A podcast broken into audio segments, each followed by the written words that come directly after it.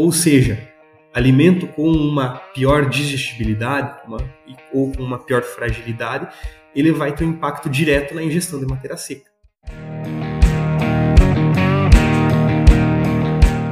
Fala ouvintes do Mais Rumen Podcast, sejam bem-vindos a mais um episódio. E dessa vez eu resolvi fazer uma coisa um pouco mais diferente. Vocês terão aqui uma série, ou melhor, uma playlist de cinco episódios os quais eu joguei muito importantes para quem deseja se aprofundar os estudos aí no Rumen. E nesses eu denominei os cinco pilares do Rumen. Então, para quem já está curioso, os próximos cinco assuntos serão anatomia do Rumen, fisiologia, microbiologia, semiologia do rumen e por último e não menos importante fermentação. Então a gente vai construindo junto com esses cinco temas aí cinco episódios que serão, por que não, ponta de lança e pioneiros para quem deseja se aprofundar nos conhecimentos. E claro que os episódios não serão apenas sobre isso, mas sim como as coisas vão se costurando, como os assuntos estão interligados e como eles vão formar aí uma base para episódios mais aprofundados, de temas mais aprofundados no futuro. Então esse é o intuito dos próximos cinco episódios. Espero que vocês gostem bastante. Eu escolhi profissionais aí muito requisitados para falar sobre o tema. Deixem seus feedbacks, seus comentários e aproveitem muito o episódio. No episódio de hoje, eu trago aqui para uma conversa internacional, primeiro episódio internacional aqui de muitos aqui do, do canal. Meu amigo e, e aí uma pessoa que eu aprendi a admirar e, e sempre venho buscando uh, sugestões e dicas dele. Júlio de Matos Vettori, seja bem-vindo ao Mais Rumen Podcast. Opa, Bruno, muito obrigado. É um prazer imenso aí. Agradeço muito a oportunidade de estar vindo aqui hoje para a gente poder, né, é, mais do que estar tá aí com um amigo, a gente poder agora então também, né, poder falar sobre é, rumen, tá, tentar trazer um pouco de é, conhecimento aí para o pessoal poder difundir, né, transformar, difundir ideias aí. Show de bola. O Júlio já falou aí do, do Rumen e quem assistiu o episódio com a Laís, eu falei que o ponto em comum nosso de como que a gente se conhecia aqui na universidade uh, também foi o Rumen. Então o Júlio foi uma das pessoas que eu, que eu conheci aqui nas minhas primeiras fases, quando eu estava cursando medicina veterinária. Mas antes de querer contar um pouco aí da tua, do teu background, Júlio, eu queria que você, uh, de, da tua forma, tocando nos pontos aí mais importantes da tua carreira, como que como que foi a tua formação para hoje estar tá aí na Itália, como eu disse no trazendo para nós o primeiro episódio aqui internacional do do Mais Room Podcast. Ok, vamos lá então. Bom, é, se eu tiver que começar de algum ponto, eu gosto sempre de falar sobre o gurizinho de sete anos que estava lá na agropecuária do meu pai e da minha mãe, se eu falar que eu estava ajudando era muita pretensão, né? Eu estava lá incomodando. Mas estar tá ali em contato direto com, com os produtores e tudo mais, ver qual era a realidade de cada um, ver as dificuldades é, e ter aquele, aquela vontade de tentar ajudar de alguma maneira é, eles depois também fazendo a, saindo a campo e tudo mais, isso aí já me despertou interesse desde pequeno. E nas férias, é, sempre ia para a casa do meu avô, no sítio para cuidar, tem bovino de corte lá e tudo mais, então sempre estava em contato com isso. E então talvez isso aí começou lá naquele no julho de sete anos que é, tinha aquele interesse de estar tá sempre em contato com o produtor e estar tá ajudando. É, depois fiz o técnico agropecuária em Água Doce. É, tenho muito orgulho de ser técnico agrícola, acho um curso fantástico. E depois a gente fez a, fez a medicina veterinária, que é onde nós nos encontramos, lá em, no CAV, em Lages. Também um percurso magnífico, a quantidade de professores de qualidade que tem é realmente muito, muito grande. Então, fico muito feliz é, de, de, ter passado o percurso ali. Durante, então, enquanto eu estava na faculdade, é, conheci né, parte de bovino de corte, de bovino de leite, e me dediquei entrei com a ideia de fazer parte de clínica e cirurgia, mas depois que conheci a nutrição, aquilo ali foi meio que amor à primeira vista. Então a gente, é, depois de conhecer aquilo, passou a se dedicar à parte de nutrição, principalmente de bovinos de leite, mas também alguma coisa de corte. E é, fiz um período de intercâmbio enquanto estava na, na universidade ainda, no, percurso acadêmico, fiz um período de intercâmbio aqui na Universidade de Bolonha. É, comecei a trabalhar em chancheria depois de formado e sempre com nutrição de bovino de leite e de corte. E agora estou aqui é, pago pela Universidade de Teramo, mas desenvolvendo as atividades na Universidade de Bolonha, fazendo doutorado. Show de bola, show de bola, Júlio.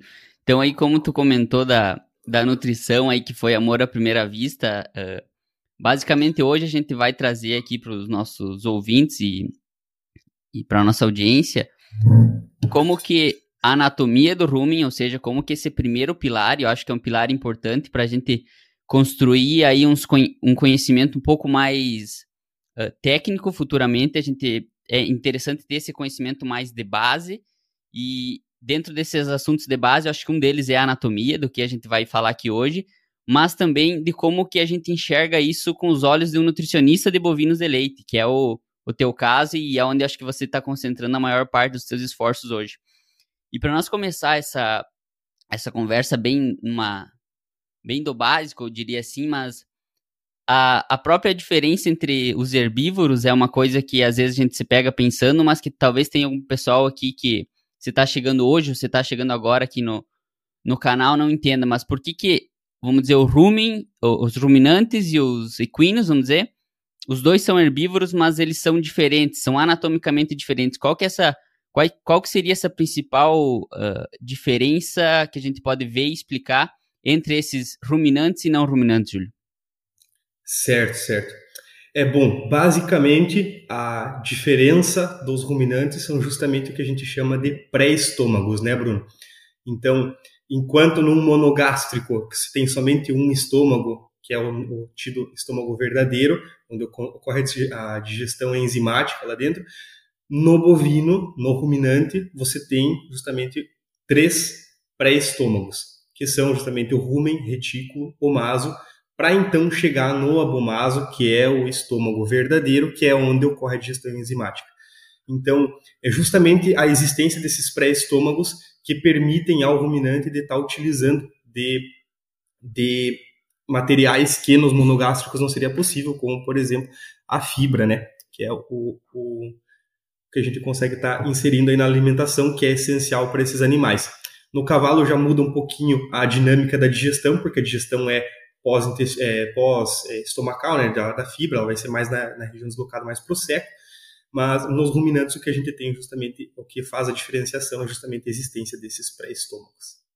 Perfeito. E aqui, bom, aqui eu até estava comentando com o Júlio, vai ser mais uma. A gente vai construir de forma didática alguns pontos juntos, uma coisa que eu, que eu sempre gostei de, de entender foi da evolução, por que, que o, o bovino desenvolveu esses pré-estômagos, e foi justamente, vamos dizer, pensando de uma forma simples, uh, o bovino ele sempre foi presa na natureza, então ele tinha que ir lá, comer uma grande quantidade de, de alimento, muitas vezes não selecionar tanto quanto um, um, um herbívoro como o equino, para depois, em um outro momento, ir lá num, num lugar calmo, num lugar que não uh, representasse risco para ele, e conseguir fazer a ruminação, que uma coisa que nos, nos equinos não acontece, porque justamente eles conseguem ir lá, comer de uma forma devagar, a, alimentos mais selecionados, vamos dizer, selecionar mais o, comporta o, a, o comportamento deles de, de ingestão, ficar lá e se alguma, algum predador aparecer, eles conseguem correr. E diferente dos bovinos que tem que ir lá e comer uma grande quantidade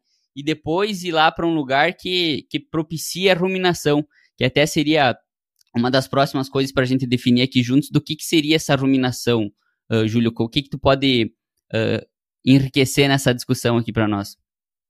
Certo, certo. Muito, muito bem colocado, Bruno. É, então, basicamente, como tu falou, justamente o bovino ele vai, primeira coisa, pegar tudo que tem ali de capim, né, ou da dieta total, dependendo do sistema que a gente está falando hoje, joga para dentro do rumo. Depois esse material ele vai retornar para a boca. É justamente esse aí que é o nosso processo de, de ruminação. Então existe um reflexo que ele faz um bolo, uma parte um bolo, do bolo alimentar, ela retornar para a boca e o animal vai passar então um tempo ali mastigando esse bolo alimentar e então deglutir novamente. Nesse processo de mastigação, que geralmente por bolo alimentar ele vai ser em torno de 40 a 60 boca, é, movimentos de mastigação, por bolo, é, nesse processo ele, o que, que vai acontecer? Vai acontecer a redução do tamanho das partículas. Ou seja, é ali nessa, nesse processo de ruminação que você vai conseguir reduzir o tamanho das partículas para então isso aí facilitar o processo de digestão, para aumentar a área de superfície desse material, para ter mais contato então, por parte das bactérias, de toda uma, a população que está lá dentro do rumen, bactérias, fungos, protozoários, ter maior superfície de contato com esse alimento para poder então digerir. Então, enquanto está nesse processo de mastigação, você tem a redução do tamanho de partículas e a adição de saliva que é muito importante, uma vez que a, a saliva ela é rica em bicarbonato de sódio e é o que vai auxiliar no tamponamento ou no controle do pH ruminal, uma coisa que a gente vai falar mais adiante, certo? Certo.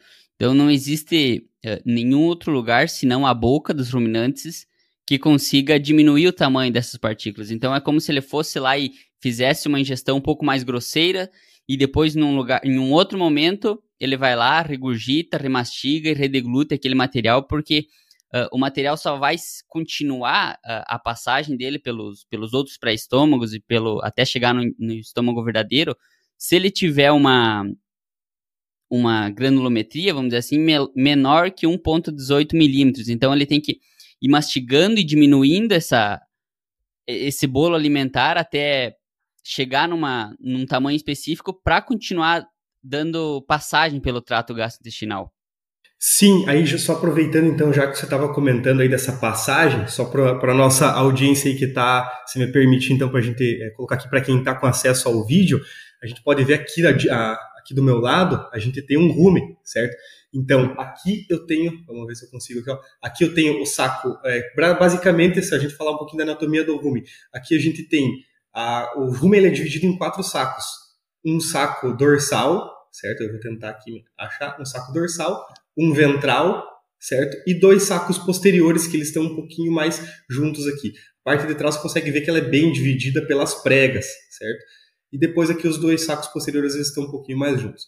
Na frente eu tenho o retículo, mais cranialmente, né? Se a gente for trazer o termo, tem o retículo e depende da escola, ela vai considerar tudo isso aqui que a gente está vendo como cavidade rúmeno reticular certo? Como se fosse tudo uma coisa só. Porque querendo ou não, rumen e retículo, embora eles se, sejam de certa maneira diferentes anatomicamente, é, eles estão bastante é, unidos, digamos assim. Eles, é, depois é que vai ter então uma, uma, um canal ali que é o que vai levar daí lá pro maso e depois eu tenho o albumaso.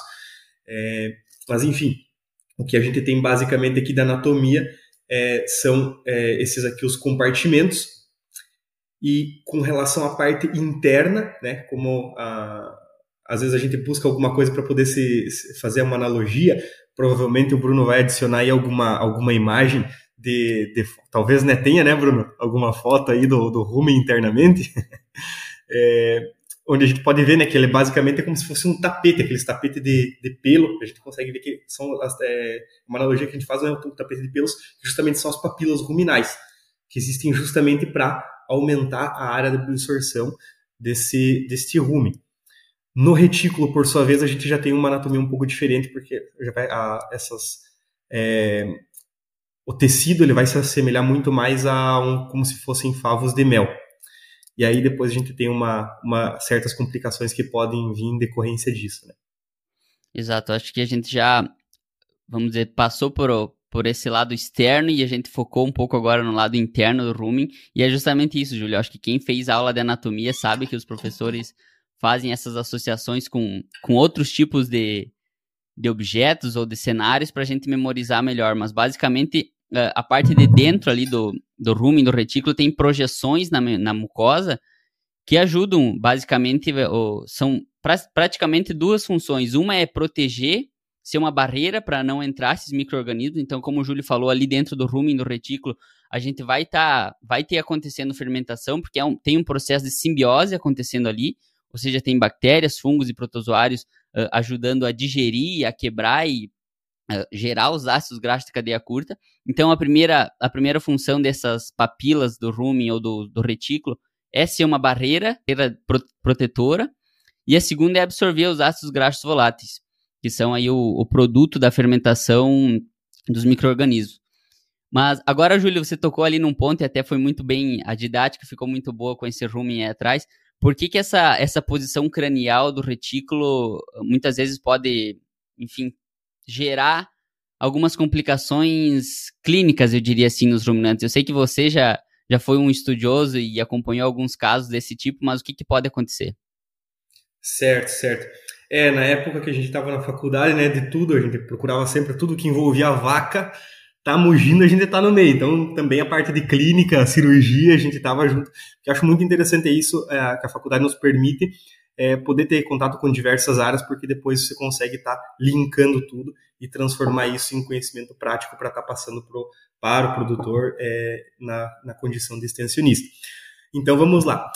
Primeira coisa, então, se a gente falar sobre rumen, né? Então, no, na bezerra, logo depois que nasce, ela ocupa em torno, o rumen, como proporção, ele ocupa em torno de 30%, se pegar todos os estômagos aí, rumen em torno de 30%, retículo 8%, o maso 13%, e o abomaso na bezerra é a maior parte, 49%, quase metade então, da proporção aí dos estômagos. Na vaca, por sua vez, animal adulto, você já tem o rumen ocupando mais da metade dessa, dessa proporção, 57%. Retículo não muda muito, vai estar em torno ali de 7%. O maso, 24%. E o abomaso, que antes era metade da proporção, agora ele é somente 11%. Então tu vê que depois o rumen ele acaba ocupando grande parte aí, principalmente o, o lado mais esquerdo, cranial do animal, é, na, na, cavidade abdominal, e então ocupa uma grande, um, um, grande espaço ali. Quais são as principais doenças que eu poderia pensar quando falo de rumen? Bom, timpanismo e acidose. Estão ali é, principalmente essas aí que é o que a gente precisa ter sempre é, em mente. São dinâmicas diferentes e tudo mais, mas são as, digamos, principais doenças de rumen que podem estar acontecendo. Quando a gente fala de retículo, a principal doença é justamente ligada à anatomia, quando, como o, o Bruno falou, que visto que o, retículo ele tem já dentro a, a, a mucosa dele é em formato de favos de mel. Isso aí permite muito a retenção de partículas, certo? De alimento maiores. E não só. Tudo que for de material como ah, arame, prego, tudo que é tipo de, de, de material que não deveria estar ali, ele vai acabar ficando retido no retículo, justamente por causa dessa anatomia a anatomia dele. É um material mais pesado, ele não vai estar tá indo a, adiante e esses favos de mel também eles permitem com que esse material fique ali retido.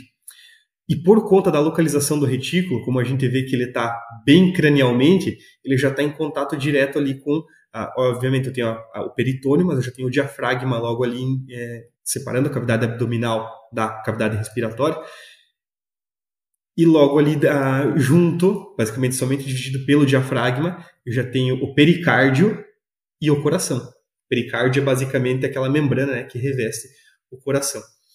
Então, no momento que eu tenho um material ali pérfuro cortante, dentro que vai ficar retido ali dentro do retículo, eu tenho o risco de estar tá causando uma perfuração desse retículo e, na melhor das hipóteses, eu vou causar uma peritonite, porque então esse, material, esse líquido ali como o Bruno bem comentou, essa população de bactérias, tudo mais que tem ali dentro, ela vai se extrapolar do rumen e, em certa quantidade, dependendo da gravidade dessa, dessa, dessa lesão, ela vai causar ali uma peritonite, que geralmente, clinicamente falando, o bovino ele consegue suportar, até muitas vezes sem demonstrar dar grandes sinais. Muitas vezes o peritônio ele dá conta ali de envolver aquela e, dá, de, e resolver o caso por si só. Muitas vezes a gente nem se dá conta. Ou numa situação ah, pior que for um material pontiagudo, um pouco mais, é, um pouco mais, mais, mais longo, esse, isso aí vai chegar lá no coração, lá no peritônio, lá no coração, e que vai causar a tal da retículo pericardite traumática. Então, são situações aí que, que podem acontecer e está totalmente ligado aí à anatomia, né, à localização do, do nosso retículo. Só então para a gente fechar ali a, a parte para ali não ficar, poxa, falou somente de rumen e retículo. E depois, é, falaram ainda que tem quatro estômagos. Perfeito. Sim, existem mais outros dois estômagos ali. A gente tem o omaso, né, mais conhecido como 60 folhas. É, a principal função do omaso vai ser a absorção de água é, e a, doenças relacionadas ao omaso poxa, é uma coisa muito rara de acontecer. O que se vê na literatura, mas dificilmente você vai encontrar alguém que pegou um caso desse, é compactação. Eu, pelo menos, nunca vi, e também com quem conversa, nunca vi ninguém que, que tenha uh, tido uma experiência assim, mas é o que a literatura acaba trazendo. E no abomaso, principalmente no caso em, em vacas, em lactação, no pós-parto, o maior problema é o nosso querido deslocamento de abomaso. Então, são todas é, as, as questões aí para a gente ter, é, ter em mente quando vai falar dessas. Uh, quais são os problemas que podem estar tá, tá sendo causados aí nessas, no, nos estômagos do ruminante. Sem dúvida, Júlio. E até falando agora um geral, basicamente o rumo então ele fica localizado aí mais a, ao lado esquerdo do animal, na, na, cavidade abdominal esquerda, ocupando quase, sei lá, 80, 90%, quase a cavidade abdominal inteira. E naquele ponto que você falou de, de como os pré-estômagos têm um, um, desenvolvimento diferente desde que nasce até se tornar uma, um animal adulto, o abomaso, às vezes para alguém pode parecer, parecer que quando ele passa de, de 49% do, do tamanho dos pré-estômagos para do tamanho dos estômagos para 11%, é que ele diminui mas na verdade não, é um desenvolvimento alométrico que eles chamam. O valor absoluto, o tamanho absoluto do abomaso não diminui. É o tamanho do rumen que aumenta muito, né? Então, aí no animal adulto a gente pode chegar num, num rumen que tem uma, uma câmara aí, que é uma câmara fermentativa que chega a 180, 200 litros de capacidade volumétrica. Então, é onde a maior parte da digestão ocorre e pode-se assumir que devido a essa, essa capacidade volumétrica do rumen, determina também a capacidade ingestiva do animal. Porque se ele é o maior compartimento e é onde a maior parte dos alimentos fica e passa e sofre esse processo de fermentação, a gente tem como linkar esse, esse me mecanismo de regulação de, de, ingestão com a anatomia do rumen. O que mais que tu pode comentar e, e trazer aí um, algum, algumas ideias sobre isso, Júlio? Sobre a questão, então, lá da, da combinação em si, é, dessa capacidade de ingestão do animal que tu comentou, é, então, como a gente falou, né, tu vai ter lá a ruminação, vai ter então esse processo de mastigação, que justamente vai reduzir o tamanho de partículas e com a adição de saliva, ela vai a, aumentar esse pH ou controlar o pH para que ele fique ali em torno do a, mais ou menos em torno de 6, num range ali de 5.8 a 6,5, dependendo, claro, de várias condições da dieta e tudo mais, da velocidade de fermentação, número de vezes que esse animal foi alimentado e tudo mais, mas mais ou menos o, o range é esse. E um dado importante, a gente comentou ali no começo que o animal ele vai mastigar cada bolo em torno de 40 a 60 vezes. Querendo ou não, 40 a 60 é um, um intervalo bastante grande. E vai ter animais que talvez até superem esse valor. E o que, que influencia isso?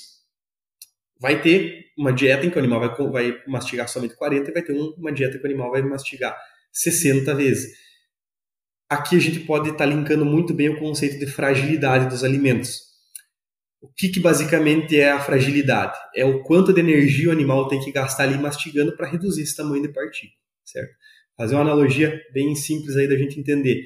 Uma coisa é a gente ir comer um churrasco, Bruno, fazer uma carne de pescoço, e a outra depois servir um contrafilé.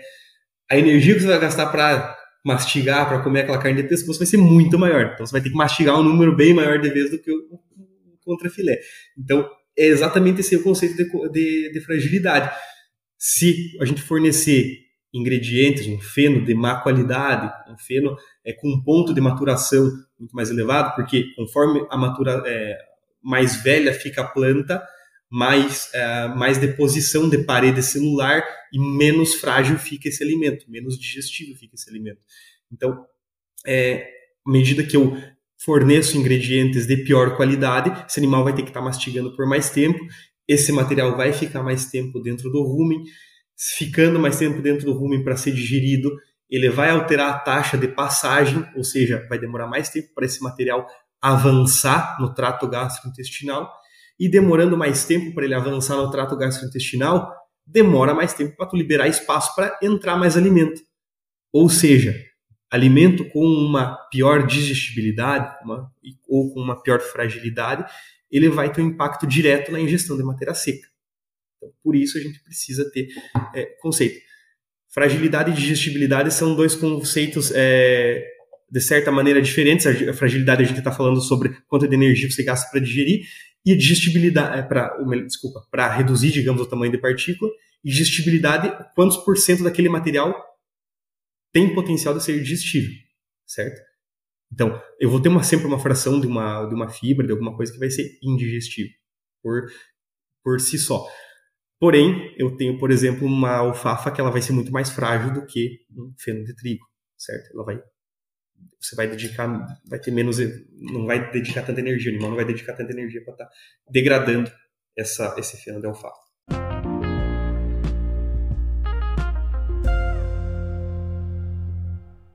Ok? Ficou muito claro aqui, Júlio. Eu acho que, que a gente consegue, a gente está costurando bem os temas aí de, de, de anatomia, de ingestão, de como que os alimentos influenciam muito, porque acho que esse que é o papel do nutricionista, é tanto entender como é que é o mecanismo, a maquinaria do rumen, como que ele se comporta frente a diversos tipos de alimentos. E muitas vezes o, o nutricionista vai ter que adequar uh, os alimentos que ele tem disponível naquela região ou naquela fazenda para alimentar o animal e para suprir, para nutrir esse animal. E uma das coisas que eu, que eu imagino que eu sei que você vem estudando aí e é um, um, tema bastante interessante, uma característica dos alimentos bastante interessante, que é a fibra, a fibra fisicamente efetiva, o FDN fisicamente efetivo, e, e qual é a relação dele dentro dos alimentos, como é que ele pode alterar ou melhorar ou piorar aí a, a saúde ruminal, vamos dizer assim. Certo, muito bem, muito bem colocado, Bruno. É, a gente comentou antes, né, que justamente muitas vezes se eu, se eu coloco um alimento de má qualidade, ele vai estar tá ficando por um período muito grande lá, lá, lá dentro do, do gume.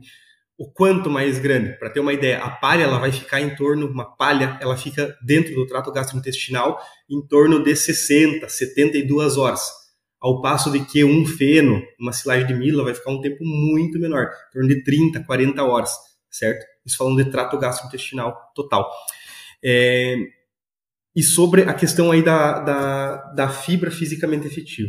A gente falou justamente então que tem alimentos aí que eles vão, eles vão ficar por mais tempo dentro do rumen, portanto eles vão influenciar negativamente na ingestão de matéria seca, mas o contrário também precisa, a gente também precisa prestar atenção. Senão você vai dizer, ah, beleza, porque quero aumentar a ingestão de matéria seca para produzir mais leite, para é, é, para ter uma, um maior índice de produtividade, beleza, vou reduzir a fibra ao, ao, quase zero. Não tem como. A gente tem que lembrar que é um ruminante, então a gente precisa ter uma quantidade de fibra ideal para que ela consiga manter a ruminação, para manter o nosso rumen saudável. E quais são as maneiras de você conseguir acessar isso? Quais são ah, os dados que você poderia utilizar para é, ter como, como métrica? A principal delas é a fibra de forragem certo? Que é recomendado em torno de 19 a 21% de fibra de FDN de forragem, certo? FDN fibra em detergente neutro.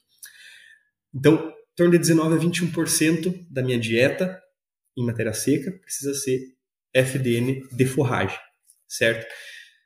Isso é um dos dados. Tem o FDN total da dieta, que então também é um outro dado que eu posso estar atrelando, em torno de 32, 35% talvez 31, às vezes, dependendo do tipo de dieta. Uma série de fatores que depois a gente vai comentar também. É, mas então eu tenho o FDN total, tem, é, em, junto com a informação também do FDN de, de, forragem da dieta, sempre os seus 19 a 21%. E depois eu tenho o FDN fisicamente efetivo, que basicamente é aquela porcentagem de partículas que fica, da, de, porcentagem de FDN que fica acima de um range, dependendo da escola, vai utilizar 8 milímetros, e a gente vai estar utilizando lá as peneiras da Penn State. Tem um conjunto de quatro peneiras, primeira com 19 milímetros, segunda com 8 milímetros, a quarta, desculpa, a terceira com 4 milímetros e a última que é o fundo. Então, as duas primeiras peneiras, então aquela de 19 e 8, faço a soma do material que está ali, multiplico pela FDN e eu tenho um valor de, é, de FDN é, fisicamente efetivo, que vem então acima de, que é o material acima de 8 milímetros. Essa seria uma das maneiras de estar acessando. Claro, é, existe uma série outro de, de, uma série de fatores, porque você diz que é como se fosse elencar que toda a, F, a FDN é a mesma em todas as peneiras e tudo mais, mas isso aí é um, é um outro discurso. Mas é uma maneira também de tu estar tá acessando, que justamente tu vai saber, então, é o FDN fisicamente efetivo, é, que é aquele FDN que vai estar tá estimulando propriamente a ruminação, que vai estar tá formando aquele bolo alimentar, que vai estar tá gerando mastigação, que vai estar tá, é, levando a salivação do animal e essa saliva chegando lá dentro do rumen, que vai auxiliar então a manter o pH ruminal. Ah, além das peneiras da Penn State que eu posso estar utilizando, também para saber como é que está a saúde deste rumen, eu posso estar utilizando sabe já muito bem, né, Bruno, notar os colares de ruminação. Então, hoje é uma outra tecnologia que a gente tem. Em torno, em médio, o ruminante ele vai estar tá ruminando ali seus 450 minutos como mínimo ali. É, quando, dependendo da forma com que baixa, posso ter ali algum problema e tudo mais. De maneira geral, 450, 500 minutos por dia o animal vai estar tá ruminando. Esses colares são capazes, então, de, de, de detectar quando tem um problema, a, uma, uma, uma redução grande aí dessa, dessa ruminação. Apenas para adicionar aqui, então, dá para a gente linkar com isso que o ruminante ele evoluiu comendo pasto, né? O ruminante ele precisa de fibra na dieta, ele precisa de alguma estimulação acontecendo dentro do, do rumen para que o rumen se torne, para que o rumen fique funcional, vamos dizer assim, para que o rumen continue fazendo o papel dele, que é ruminar, que é aí uh, diminuir o tamanho dessas partículas grosseiras que ele ingere. E como você falou, como isso vem vamos dizer, da evolução dos ruminantes, essa, esse ato de ruminar, a ruminação é um bom indicativo de saúde ruminal. Como você falou ali das coleiras, em um do, dos estágios que eu tive a oportunidade de fazer, foi lá em Santa Maria, na Calmed, que eles são uma startup, hoje uma empresa, que trabalha com as coleiras aí de ruminação animal. Então, era muito claro quando a gente analisava um gráfico que mostrava uh, a ruminação de uma vaca uh, o tempo que ela, que ela passava fazendo as atividades dela durante o dia e o tempo que ela passava descansando.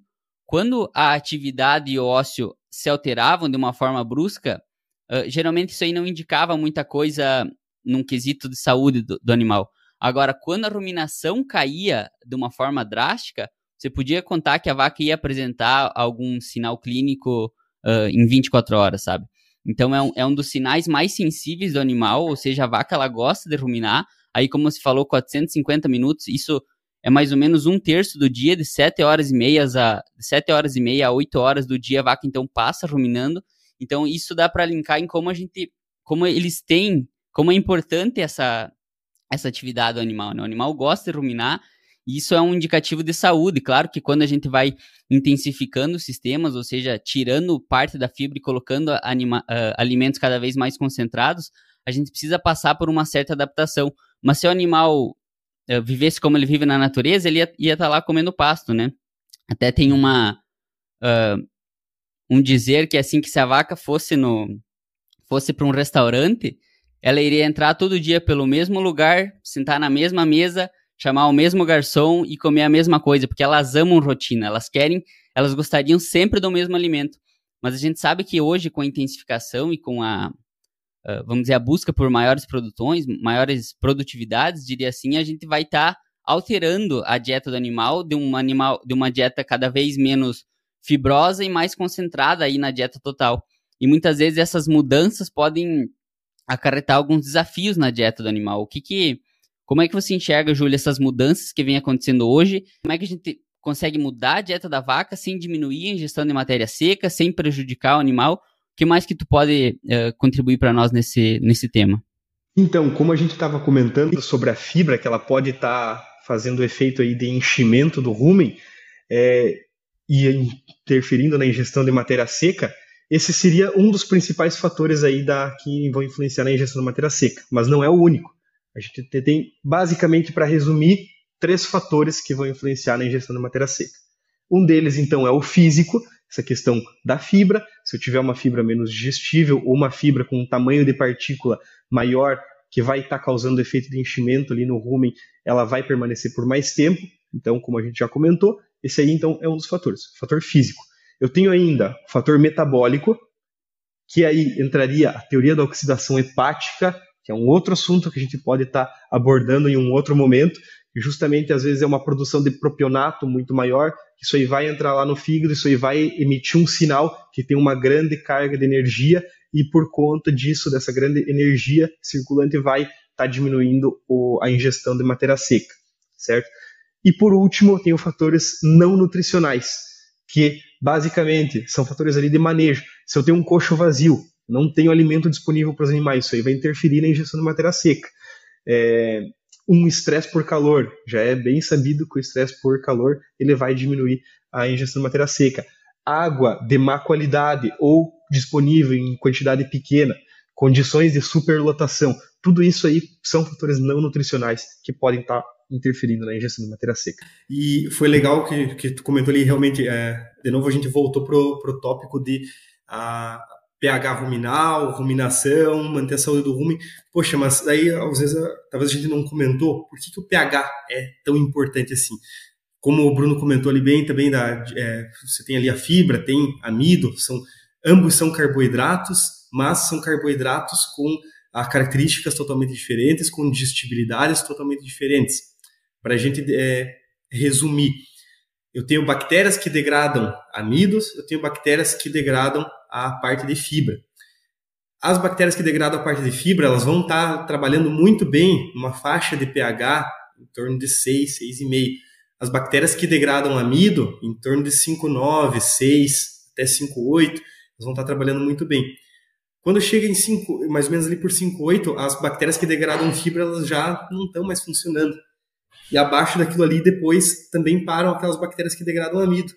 Então, se você não mantiver o rumen com um pH adequado, você está matando exatamente essa população que é encarregada da digestão desses carboidratos, que são os encarregados de produzirem os ácidos graxos voláteis, que é o que vai levar os precursores da glicose, energia e tudo quanto, produção de proteína microbiana. Então, você precisa manter, uh, alimentar o animal para atingir as altas produções, sempre tendo em consideração a saúde do rumen porque querendo ou não, em torno de 55, 65% da proteína microbiana ela vem a, é, da, desculpa, da proteína metabolizável do animal é proteína microbiana. Então, assim, os micro-organismos ruminais desempenham um papel fundamental e a gente precisa cuidar deles. Sobre para a gente poder manter a, a saúde desses, uh, desse, desse rumen ali. O que, que então a gente, a gente já comentou ali sobre a física, fibra fisicamente efetiva e não somente, também a gente precisa ter a fibra, eu tenho que ter uma fonte de proteína, uma fonte de amido, de energia, que sejam todas compatíveis, sejam, digamos, digestíveis, disponíveis na mesma velocidade, para justamente as bactérias, os micro-organismos ruminais degradarem isso e produzirem, então, a proteína microbiana e os ácidos graxos é, voláteis. Se numa situação tiver faltando é, FDN fisicamente efetivo, qual que seria uma alternativa? Bom, tendo disponibilidade, um feno de pior qualidade, uma palha. Né? São, uh, por exemplo, uma palha você vai estar adicionando, visto que é uma, a palha é um material muito menos digestível, você vai estar utilizando dela em pequenas quantidades, isso falando para bovinos de leite, vacas de lactação de alta produção, você vai estar adicionando 250 gramas, 500 gramas, até no máximo 1 quilo, certo? De palha, para estar corrigindo, às vezes, se você tem, às vezes, pouca, é, pouco FDN fisicamente efetivo. E como é que você vai monitorar se isso está dando efeito para ti ou não? Depois dos seus três, quatro dias, você vai perguntar isso, você vai perguntar para as vacas. Né? Então, o que, que você vai lá, o que, que você vai ver? Score de fezes, vai ver não somente o score grupo, você vai ver o quão disparelho está isso, vai observar a, o grupo né, de animais, então o score de fezes, como é que está a ingestão de matéria seca desses animais, produção, percentual de gordura no leite. Então, você vai perguntar para as vacas e através desses indicadores você vai é, ver se a tua, a tua decisão, a, o, a, o que tu fez ali de diferente está dando resultado. Uma outra coisa também para que é uma questão de manejo que pode estar tá auxiliando a manter o pH, o nosso rumen saudável. Teve uma pesquisa bastante antiga que ela comparou você forneceu alimento duas vezes ao dia ou 12 vezes, certo? É, perdão, concentrado duas vezes ao dia ou 12 vezes ao dia. 12 vezes ao dia, praticamente o que uma vaca hoje que tem acesso livre à TMR, a dieta total misturada, é o que ela vai fazer no coxo. Vai comer em torno de 8 a 10 vezes ao dia, pode chegar a 12 é, refeições no dia quando ela tem alimento disponível todo o tempo no coxo. E esse estudo justamente não comparou concentrado duas vezes ou 12 vezes. Quando é fornecido somente duas vezes no dia, a variação do pH é muito maior que o com 12 vezes.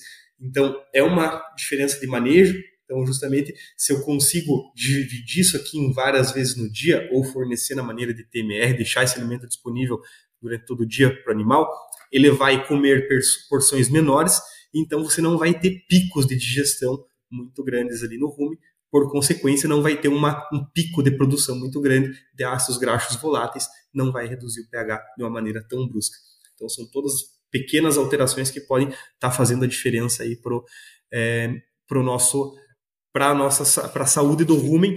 A gente precisa sempre lembrar, né? O rumen é uma câmara de fermentação que ela está suscetível às alterações que a gente faz, seja de manejo ou qualquer tipo de coisa que vai influir no padrão de alimentação desses animais.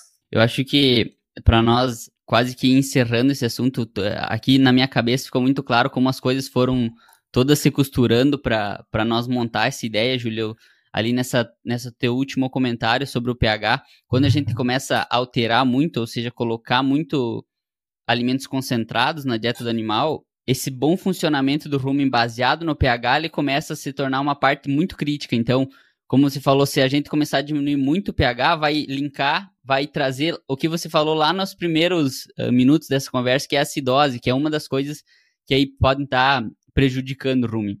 Para nós aqui, se encaminhar para o final, mas antes disso, trazendo um pouco da tua experiência aí da Itália, como é que são as dietas das vacas leiteiras, que é onde está concentrado aí teus esforços e tua, teu doutorado, vamos dizer assim, como é que é as dietas aí da Itália e, e o que que tu viu de principais diferenças aqui comparado ao Brasil? Uhum, certo. Só permi eh, me permita fazer um comentário antes ali, Bruno. Você me, me fez lembrar ali quando você comentou. De, um, de, claro, a gente precisa cuidar da acidose e tudo mais, sem dúvidas, não, não tem dúvida. Mas isso não é, de maneira alguma, uma crítica ao uso de concentrado, muito pelo contrário. A gente precisa utilizar porque não existe outra maneira para os animais de alta produção que a gente tem hoje. Logicamente, a gente precisa é, ter dietas com uma densidade energética muito alta. Então, o que eu preciso, claro, não posso deixar de esquecer que do outro lado eu preciso ter uma fibra fisicamente efetiva em quantidade suficiente para manter a função de ruminação dos animais porque isso aí também foi de um, de um, de um, de um veterinário que eu ouvi, ele disse que o medo da acidose pode estar gerando muito mais prejuízo do que a acidose em si. Então, a gente precisa ter o cuidado, né, sempre de...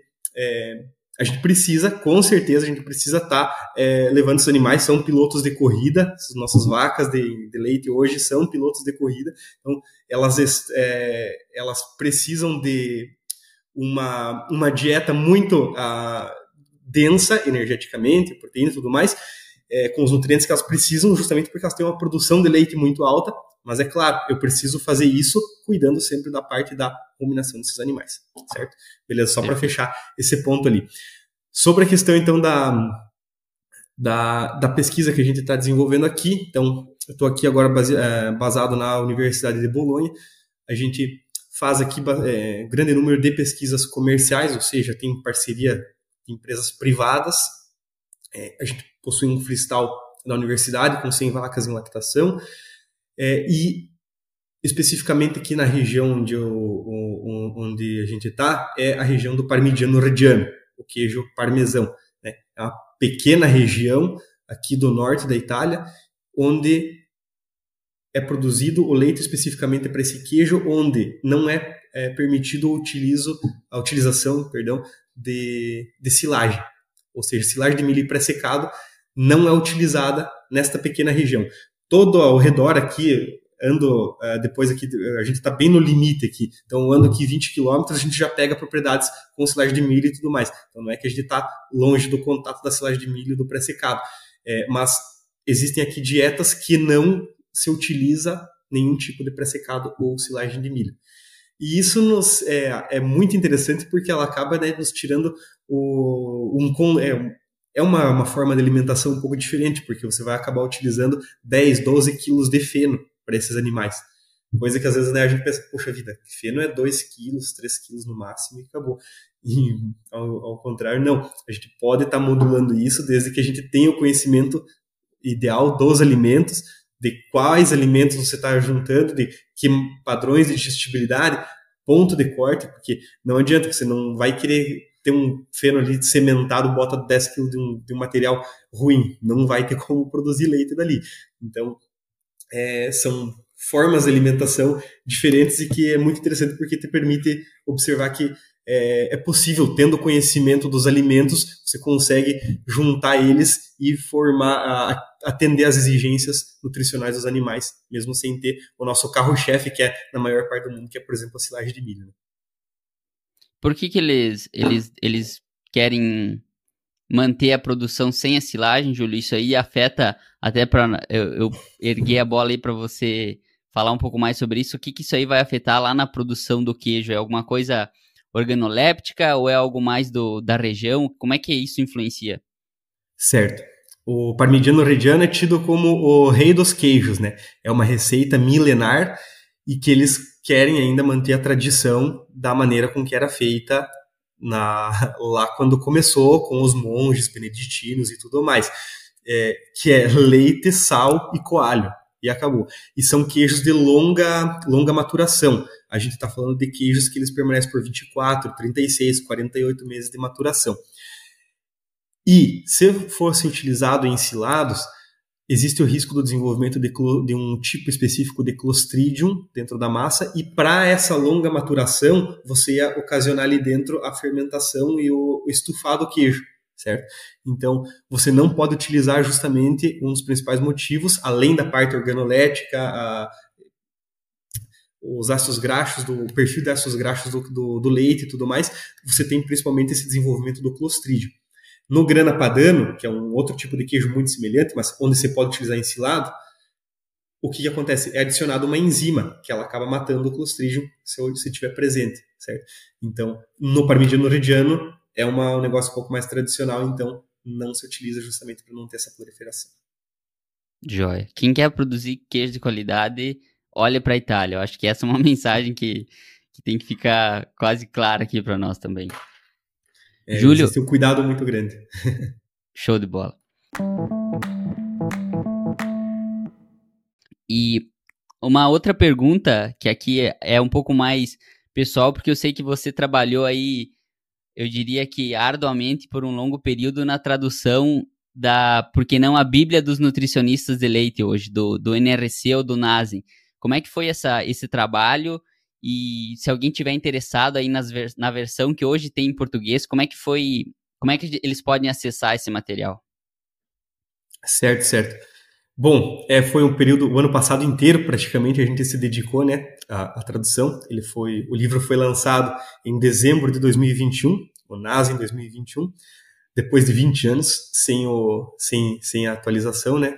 o último, o último que tinha sido publicado foi o NRC 2001. Depois de 20 anos, em dezembro de 2021, ele foi lançado nos Estados Unidos. E em janeiro a gente iniciou aqui o processo de tradução do material. A gente foi numa equipe de 25 profissionais é, de todo o Brasil, onde a gente conseguiu né, levar a cabo o, o processo de poder trazer para a língua portuguesa esse material que, como você comentou, é a Bíblia da nutrição. Então, todo mundo que quer entender, que vai trabalhar ali como nutricionista ou como extensionista, que vai precisar entender sobre nutrição, precisa, é, por lei, ler esse material. É, enfim, pela primeira vez na história, a gente fica muito feliz de poder trazer ele para a língua portuguesa, né? Porque antes era um conteúdo acessível somente no, no inglês. Ótimo. E a gente será que pode deixar um link aqui na descrição, Júlio, se alguém quiser, uh, enfim, adquirir esse, esse material? Ah, claro, com certeza, a gente pode deixar sim. Ótimo. Júlio, para nós finalizar aqui com algumas perguntas que não necessariamente são técnicas, mas eu acho que fecharia bem a nossa conversa aqui, que uh, eu acho que a gente, enfim, passou muito bem por esses temas da anatomia e de como que a gente consegue enxergar a anatomia da visão do nutricionista, ou da visão de alguém que esteja trabalhando com as dietas. Mas agora sobre o Júlio, sobre aí a tua carreira. Tu lembra onde que foi o teu primeiro estágio? E se tiver alguma coisa que você lembra de ter aprendido naquele estágio, o que, que tu pode trazer aqui para nós? Certo. Muito boa pergunta. O meu primeiro estágio, ele foi o estágio do técnico agropecuária em Campos Novos, é, que foi o estágio de três meses, seguindo dois veterinários, um que era mais de clínica e reprodução e o outro que era mais nutricionista. O que, que eu trouxe de aprendizado é que qualquer área da produção animal ela é muito mais sobre pessoas do que muitas vezes sobre animais propriamente dito. O que, eu quero dizer? Você tem que estar tá tendo um cuidado muito grande com a equipe com a qual você está trabalhando, ou quando você está na condição de, uma, de um assistente, de assistente técnico, você vai ter que vender a tua ideia na propriedade, você precisa, sem dúvida, ter primeiro a confiança das pessoas e cuidar muito do relacionamento com as pessoas porque você sugere uma alteração, não é você que vai fazer a alteração. São as pessoas que estão lá dentro da propriedade dia a dia. Se você não conseguir vender a ideia para elas, a mudança não acontece. Então, é muito mais sobre pessoas. Você precisa ter um cuidado muito grande com relação com, com as relações que você tem com as pessoas. Caso contrário, as mudanças que você sugere, sempre na melhor das intenções, mas se você não conseguir vender a tua ideia, você não vai ter êxito. Acho que isso reflete reflete muito a pessoa que você é hoje, preocupado com esses os relacionamentos, com tratar bem as pessoas, com vender as ideias. Eu acho que casa bem com, com as pessoas que conhecem você, vão dizer, vão, vão saber do que eu estou falando. E agora a última pergunta, Júlio, qual que é o livro que você mais recomenda e qual que é o seu livro de cabeceira hoje? Eu sei que você é uma pessoa que também uh, gosta bastante da leitura e, e acho que ler virou parte dos teus hábitos. O que, que você pode uh, trazer para nós nesse sentido? Certo. Eu acho que o livro que eu mais recomendo hoje é, chama-se Sapiens, Uma Breve História da Humanidade. É um livro que, poxa, para os momentos que a gente, querendo ou não, passou ultimamente, às vezes, questão de mundo, eu acho que ele é um livro que ele resume bem de uma maneira um tanto quanto genial. Claro, qualquer tipo de generalização ela é um pouco é, ela tem, vai ter sempre um viés, alguma coisa, mas ele é um livro que ele, é, ele tem umas sacadas muito inteligentes. O autor, o Yuval, ele teve uma. Ele foi iluminado para conseguir ter umas sacadas assim bastante. muito, muito inteligentes. Então, é um livro que eu recomendo. Meu livro de cabeceira hoje, é que todo começo de ano eu, eu dou uma, uma recapitulada, é o que eu estou pegando, é o, o Monge Executivo, James Serrante, que justamente ele é uma é, ele conta uma uma história sobre a essência da liderança. pega exemplos de, de grandes líderes, ou insights de grandes líderes, Ford, Carnegie, Madre Teresa de Calcutá, Jesus Cristo. Então, são vários ensinamentos e que, poxa, é, ele, né, ele também foi muito inteligente em reunir isso aí em uma maneira de uma história e traz todos esses insights aí para quem quer ser líder, né, o conceito de liderança, primeiro que para quem quiser ser líder, primeiro precisa ser um servidor. Quem quer liderar precisa servir as pessoas, colocar muitas vezes o desejo dos outros à frente.